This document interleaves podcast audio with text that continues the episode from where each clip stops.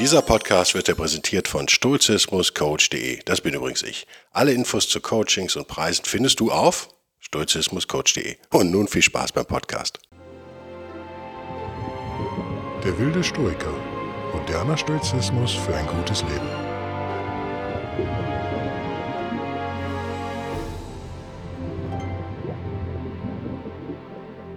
Hallo und herzlich willkommen zur mittlerweile, ich glaube, 32. Ausgabe von Der wilde Stoiker. Mein Name ist Guido Bellberg.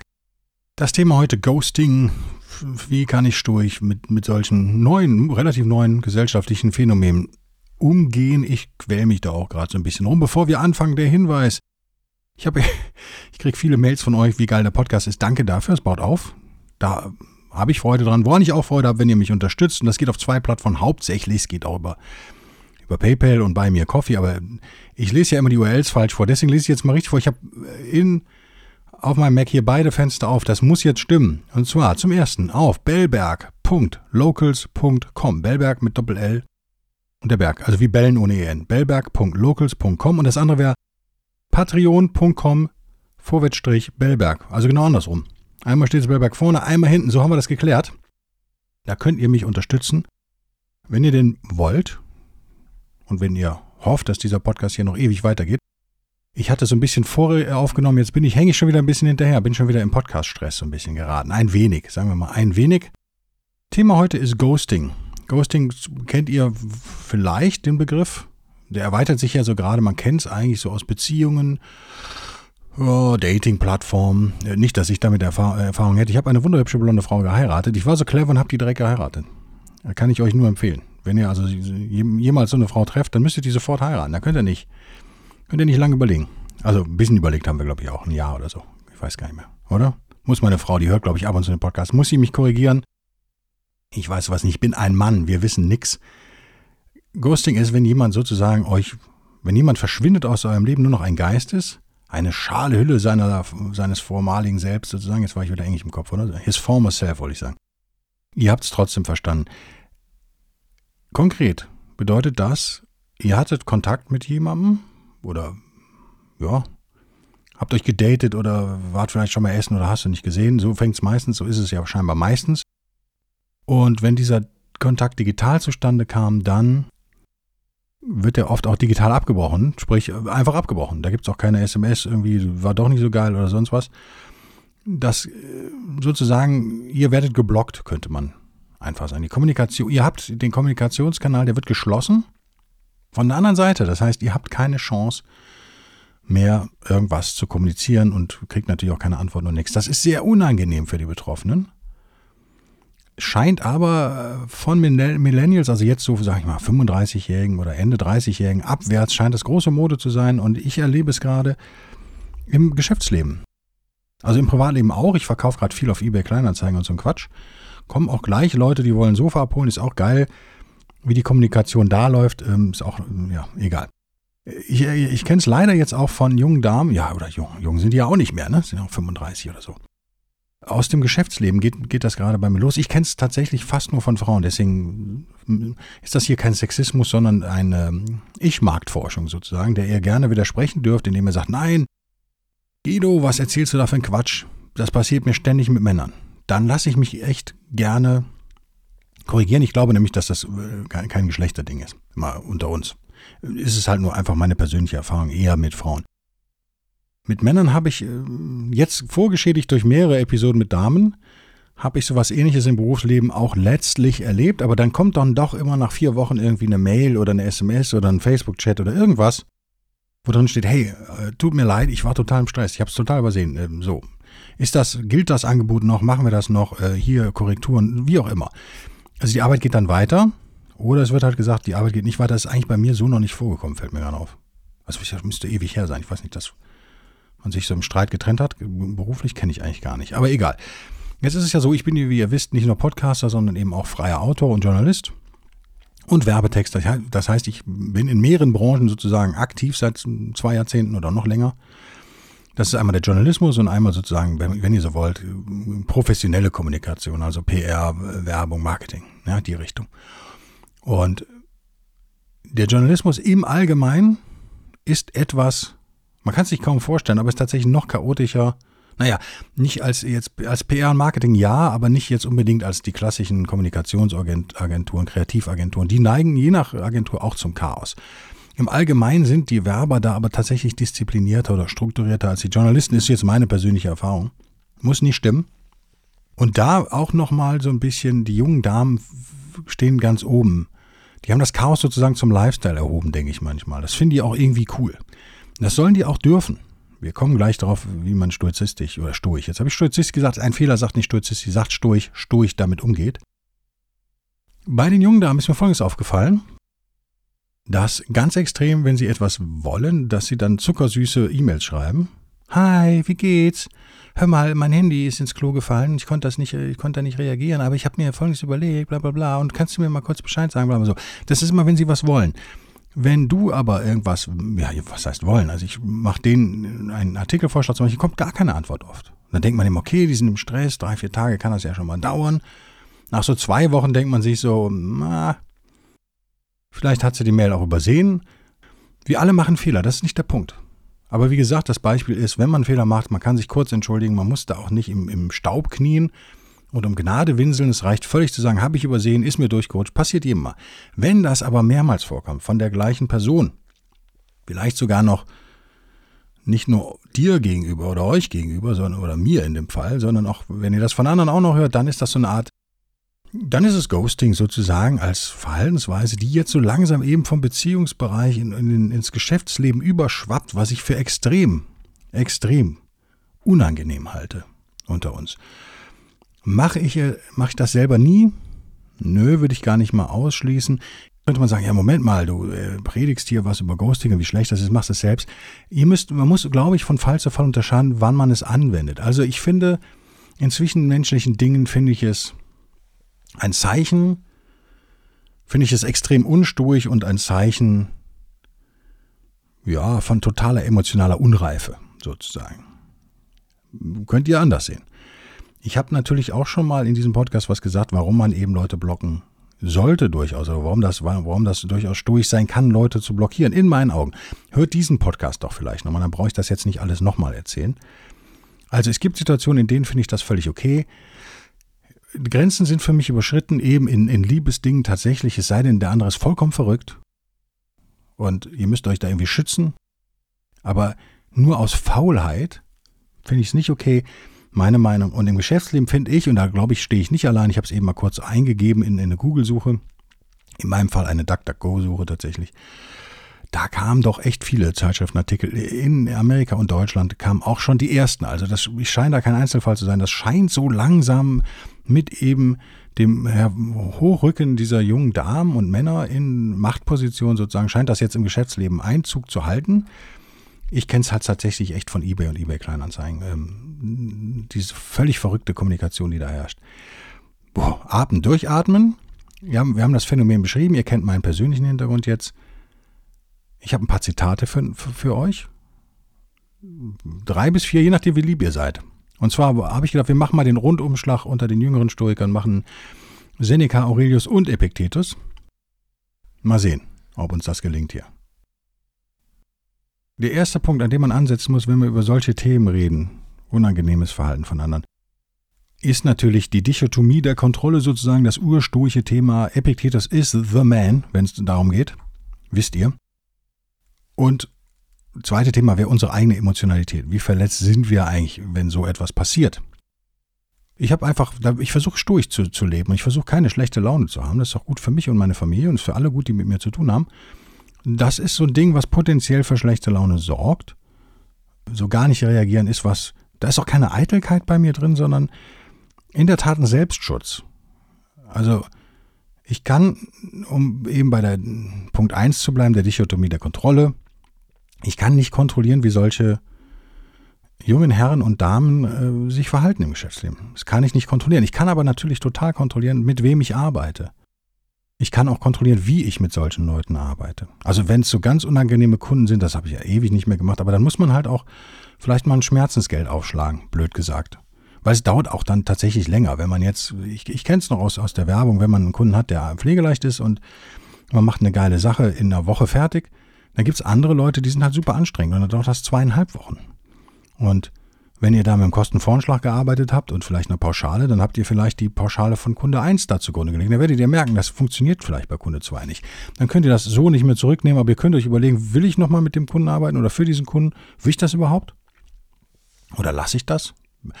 Kann man ja höflich machen. Man kann sagen, dass äh, ich bin, bin voll mit der Arbeit und ich schaffe es irgendwie nicht. Und rufen Sie den mal an. Der ist gut. Das kann man ja machen.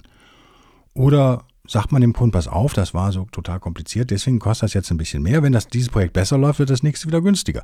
Auch da, also Kommunikation ist, ist, ist sozusagen der Schlüssel zum Erfolg und, und Lügen würde ich irgendwie sowieso irgendwie vermeiden wollen. Natürlich, wenn du sagst, du bist mit Aufträgen zu, ist das so eine halbe Lüge auch, wenn du nicht mit Aufträgen zu bist. Also müsst ihr für euch entscheiden. Fakt ist, ihr könnt nicht kontrollieren, wie diese Leute arbeiten und sich verhalten. Ihr könnt aber sehr wohl kontrollieren, was das emotional mit euch macht. Wenn ihr jetzt so erwachsen schon seid und so reif schon seid, dass ihr wisst, da ist so ein Ding, das macht mich irre, das macht mich wahnsinnig und macht mich aggressiv, dann finde ich, also ihr habt eine Schwäche sozusagen, man, man kann es ja mal so benennen, das ist vielleicht eine Charakterschwäche oder einfach eine wunde Stelle in eurer Panzerung, es ist eure Achillessehne sozusagen, die kennt ihr, weil ihr schon erwachsen genug seid, mit 15 kennt ihr den nicht, mit 25 vielleicht schon, mit 35 wäre es ganz geil, mit 45 würde ich es fast schon erwarten, dass ihr auch so ein bisschen in den Spiegel geguckt habt und wisst, okay, das ist nicht meine Stärke. Und wenn ihr also erkannt habt, dieses Thema, so solche Themen wie Ghosting berühren euch emotional mehr und ja, vielleicht mehr als eure Freunde oder mehr als es, als ihr es gerne hättet, aber ihr könnt euch nicht über Nacht ändern, finde ich, müsst ihr, müsst ihr euch genau solche Wege überlegen, eben wie ihr euch davor schützt. Und das ist ein Weg, ist sicherlich zu gucken, was kann ich kontrollieren und das dann auch zu kontrollieren. Ganz urstoisches Thema. Dazu ein Zitat von Epictetus, auf Englisch dann auf Deutsch. Jetzt muss ich den Kopf verdrehen, ich hoffe, dass das hinhaut hier. Keep your attention focused entirely on what is truly your own concern and be clear that what belongs to others is their business and none of yours. Ja, also fokussiere dich komplett auf das, was wirklich in deine Aufgabe ist sozusagen. Und seid ihr darüber klar, dass das, was äh, die Baustelle der anderen ist, ist komplett ihr Business und nicht deins. War jetzt nicht so richtig toll übersetzt, oder? Ihr habt es trotzdem kapiert. Epictetus wie immer macht die klare Unterscheidung, ich, der andere. Was kann ich kontrollieren, was kann ich nicht kontrollieren? Und betont nochmal, fokussiert euch auf das, was ihr kontrollieren könnt. Das würde ich auch so sagen.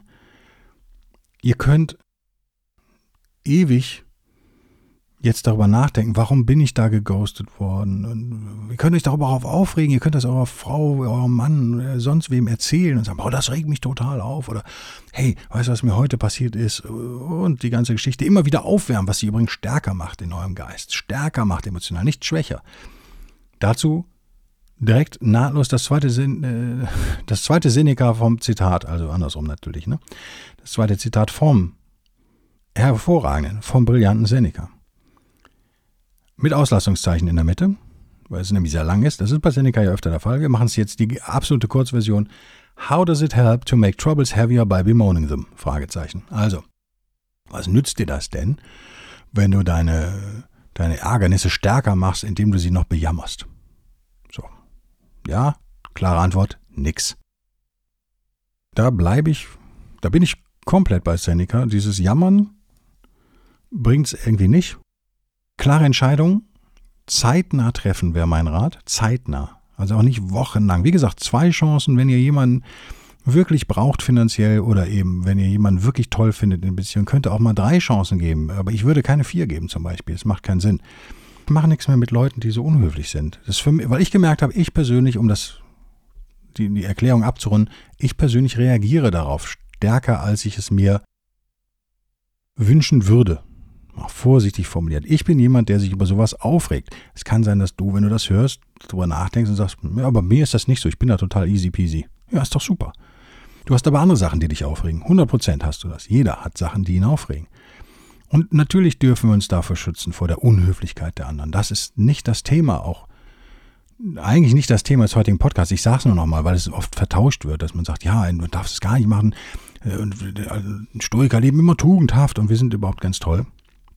Ja, aber auch wir dürfen uns schützen. Und jetzt kommt kein Zitat, sondern meine persönliche Meinung ist folgende. Mir hat mal irgendjemand gesagt, ja, Guido, aber du bist ja nicht die Heilsarmee. Das ist schon 20 Jahre her. Den Satz habe ich echt nicht vergessen. Weil ich immer versucht habe, allen zu helfen und ich will auch eigentlich nett zu allen sein und finde es auch wichtig und weiß vielleicht auch manche Sachen, die andere nicht wissen, weil ich vielleicht einfach mehr Erfahrung gemacht habe und anders gelebt habe und mir andere Dinge passiert sind. Und so ist es doch immer im Leben, dass wir profitieren doch voneinander, wenn wir, wenn wir miteinander sprechen. Aber es ist einfach so, wer fragt, der bekommt auch eine Antwort. Aber dieses aktiv, ich muss die Menschheit retten, habe ich mir echt abgewöhnt. Weil ich gemerkt habe, wir haben alle, auch ich, haben nur äh, Faktor X an Kraft und Geduld und Aufmerksamkeit. Das ist begrenzt und die muss man halt gezielt ausgeben. Und da gibt es ja immer Leute, die wichtiger sind als irgendwelche Leute über Ebay oder so. Oder irgendwelche Leute auf Facebook oder sonst wer. Diese Leute sind alle nicht wichtig für mein Leben. Die sehe ich wahrscheinlich nur einmal. Kann man auch ganz egoistisch rangehen. Ich kann nicht jeden retten, ich kann nicht für jeden da sein, ich kann auch nicht ich kann versuchen, zu jedem höflich und nett zu sein. Das ist was anderes. Das kostet mich auch keine Anstrengung. Kann man sich übrigens auch angewöhnen, wenn man ein Arschloch ist, kann man trotzdem nett werden. Davon bin ich überzeugt, dauert wahrscheinlich fünf Jahre, aber kriegt man hin. Wenn man es geübt hat, wie alle Übungen sozusagen, auch im Sport, dann fällt es einem leicht. Aber was du nicht machen kannst, ist, du kannst dich nicht um alle kümmern. Das geht nicht, sondern man muss auswählen, wo man seine Energie reinsteckt. Und das sind eben solche Dinge, da will ich, will ich einfach, will ich einfach nicht mehr machen. Punkt. Wenig verwunderlich, seit ich das mache, und ihr merkt die Parallelen zum Thema Ghosting. Ne? Auch hier geht es darum, naja, ist ein bisschen anders. Ne? Okay. Aber es gibt, ich, so emotional würde ich sagen, da gibt es schon, ohne es durchdacht zu haben, da gibt es schon Parallelen. Seit ich das mache, wenig verwunderlich, habe ich mehr Energie tatsächlich. Ihr wisst, ich versuche immer alles in so eine Energiematrix reinzupacken, irgendwie in, intern in mir drin sozusagen, weil das schneller geht. Da brauche ich nicht mal alles durchdenken. Vielleicht bin ich auch einfach nicht der Klügste und kann nicht mal alles durchdenken, vor allem nicht in begrenzter Zeit. Aber ich merke doch ziemlich schnell, zwei Vorschläge, A und B. A gibt mir Energie, gibt mir Power und B kostet mich nur Energie. Ja, dann mache ich doch A. No? Weil kann man nicht immer, geschäftlich ist schon völlig klar, geht das nicht immer. Aber oft auch da gibt es oft Projekte, die ähnlich sind und vielleicht das gleiche Geld sogar bringen. Oder ähnlich. Ich würde im Zweifel, wenn ihr gerade kein Geld braucht, bei mir ist natürlich Corona im Kontor noch drin sozusagen, aber vielleicht geht es euch super. Es gibt ja auch Branchen, die total profitiert haben und ich sage, boah, ich weiß gerade nicht, wohin mit der Knete dann mach doch das Projekt, was vielleicht, vielleicht sogar gar kein Geld bringt, aber super Spaß macht. Also sowas kann man ja als Freiberufler dann durchaus mal machen. Und natürlich, um nochmal auf, um, oder um endlich auf Marcus Aurelius zu kommen, be tolerant with others and strict with yourself. Genau. Sei tolerant mit anderen und streng mit dir selbst, hat er gesagt. Hat er auch völlig recht. Aber, wenn Markus sozusagen der stoische Heilige ist, ich bin's nicht, Du bist wahrscheinlich auch nicht. Wir haben eben nur begrenzte Energie und das ist ein super Vorsatz, den man sich vielleicht auch jeden Morgen oder jede wache Stunde sagen sollte. Aber auch wir haben das Recht, uns zu schützen. Sonst funktionieren wir als Stoiker ja übrigens auch nicht mehr. Wir haben ja irgendwie einen Job in dieser Welt und haben Leute, Leuten zu helfen. Und wir können das nicht, wenn wir in unsere Energie wahllos verschleudern. Deswegen sehe ich da keinen Widerspruch zu Marcus Aurelius, sondern würde sagen, Marcus Aurelius ist so natürlich auch reifer als ich. Und ich strebe dem nach, aber ich erwarte keine Perfektion da von mir selbst und mache es auch so ein bisschen tagesformmäßig. Und direkt noch an Markus Aurelius, weil ihr so lieb wart, gibt es jetzt doch noch den zweiten Markus Aurelius hinterher, der, wie ich finde, sehr gut dann den Bogen wieder zu Ghosting schließt, hoffe ich. Schlägt? Schlägt oder schließt? Schlägt, ne? Markus Aurelius, der beste Kaiser, den wir hier hatten, sagte einst, auf Englisch sagte er das natürlich nicht, aber hier in diesem Podcast sagte er das auf Englisch und dann sagt er es sogar noch auf Deutsch. Der Mann war multilingual. Waste no more time arguing what a good man should be. Be one. Ah, einfach, oder? Also verschwende keine Zeit mehr darüber zu argumentieren, was ein guter Mensch sein sollte. Sei einer. Ihr merkt auch hier, wenn ich das als Texter sagen darf, hervorragend im Englischen, be one. Nicht just be one. Man würde so intuitiv vielleicht dann noch sei einfach einer sagen, auch im Deutschen, aber sei einer ist stärker. Äh, Sage ich meinen Studis auch immer, wenn ich da so Textseminare halte. Dann lass das dann weg im Zweifel. Die zwei Wörter sind stärker als die drei Wörter in dem Fall. Jetzt drehen wir das mal um. Das Markus Aurelius Zitat, also hört auf darüber zu lamentieren, was, wie man sich gut verhalten sollte, sondern macht es einfach, könnte man ja auch salopp sagen. Jetzt mal umgedreht auf die Leute, die euch ghosten. Nochmal, die sind nicht in eurer Kontrolle. Es ist nicht euer Job, die zu erziehen.